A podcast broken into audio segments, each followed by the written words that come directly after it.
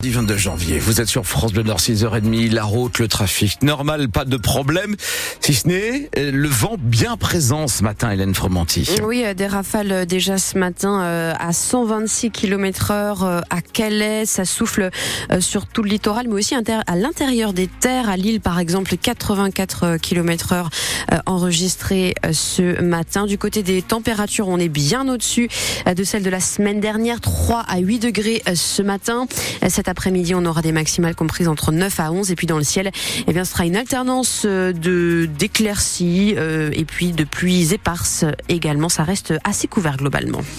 Hélène, une mobilisation importante à Lille contre la loi immigration. Environ 2000 personnes ont déambulé dans les rues du centre-ville hier pour redire leur opposition au texte de loi, une loi adoptée dans la douleur mi-décembre, notamment grâce aux voix du Rassemblement national et de la droite, et sur laquelle le Conseil constitutionnel doit désormais se prononcer jeudi.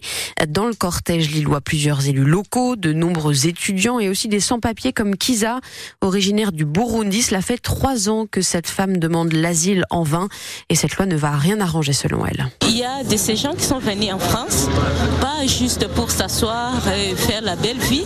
Nous, on est venus ici parce que c'est difficile chez nous. Il n'y a pas de travail comme moi.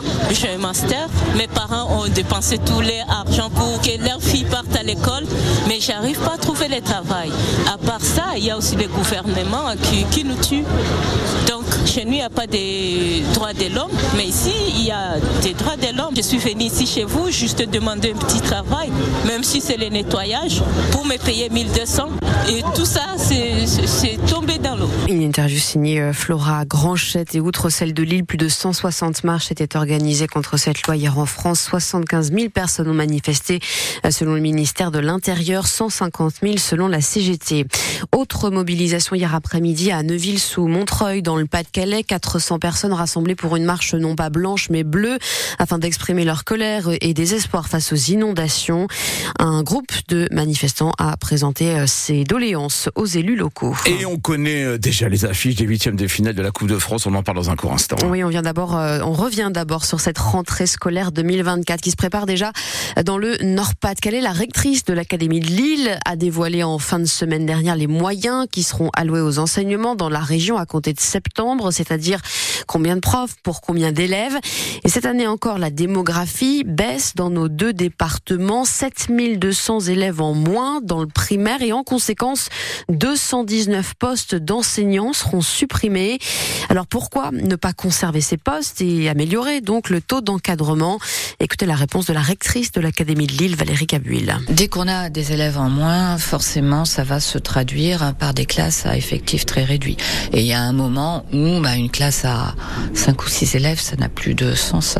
Euh, c'est vrai qu'on on a toujours l'impression que moins on a d'élèves dans une classe, mieux c'est, jusqu'à un certain seuil. À un moment, euh, il n'y a plus l'émulation, il n'y a plus l'entraînement. Et il est beaucoup plus raisonnable euh, d'avoir euh, une fermeture de classe que de maintenir une classe à très très faible effectif. C'est pas toujours facilement explicable euh, aux familles et, et aux élus, euh, mais c'est pas seulement une question de moyens. C'est là aussi une question de, de dynamique éducative. Dans le détail, on ne sait pas encore quels seront les établissements concernés par ces suppressions de postes, puisque la carte scolaire n'est pas encore établie.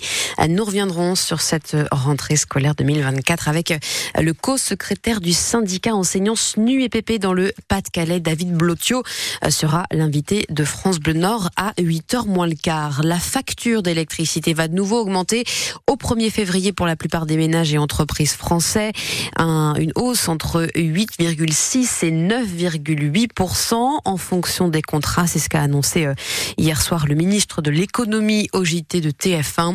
Nous revenons à la normale, a précisé Bruno Le Maire, puisque cette nouvelle augmentation correspond à la fin progressive du bouclier tarifaire qui avait été mis en place en 2021. Et donc on y est, hein, à 6h35 sur France Bleu Nord. Hélène Fromanti, on connaît déjà les affiches des huitièmes de finale de la Coupe de France de foot. Oui, ça concerne trois clubs nordistes. Féniol qui doit encore se qualifier en battant euh, Montpellier mercredi. Et si ça passe, l'équipe affrontera Nice en huitième. Donc Valenciennes, de son côté, hérite du petit pouce De la compétition, Saint-Priest qui évolue en National 3. Enfin, Lille se déplacera sur la pelouse de l'Olympique lyonnais. Après une qualification dans la douleur hier face au Racing Club de France, timide victoire 1 à 0 pour des dogs bousculés par cette formation de National 2. Dans les cages lilloises, un remplaçant, l'italien Vito Manon, qui a rempli sa mission et savouré ses minutes de jeu pour lesquelles il s'était préparé sans relâche. Moi, je me prépare tous les jours euh, comme si je dois jouer, donc euh, je suis prêt quand le coach euh, l'appelle. Et, ça fait du bien de, de prendre des minutes. Comme je dis tous les jours, moi-même et toute l'équipe travaillent pour, pour gagner chaque match et pas à pas avancer dans toutes les compétitions. La coupe, c'est très très important pour nous. Donc, euh, nous sommes dans les huitièmes.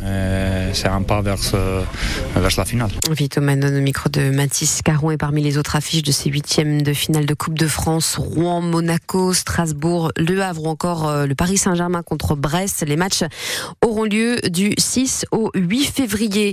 Autre Coupe de France, cette fois en hockey sur glace. Les Corsaires de Dunkerque se sont logiquement inclinés, mais n'ont pas démérité hier après-midi. Donc en finale, défaite 7 à 4 contre les brûleurs de loup grenoblois qui soulèvent ainsi leur sixième Coupe de France. Mais les nordistes ont sans nul doute remporté le prix de l'ambiance, ambiance carnavalesque bien sûr au lendemain du bal du chat noir, coup d'envoi du carnaval de Dunkerque.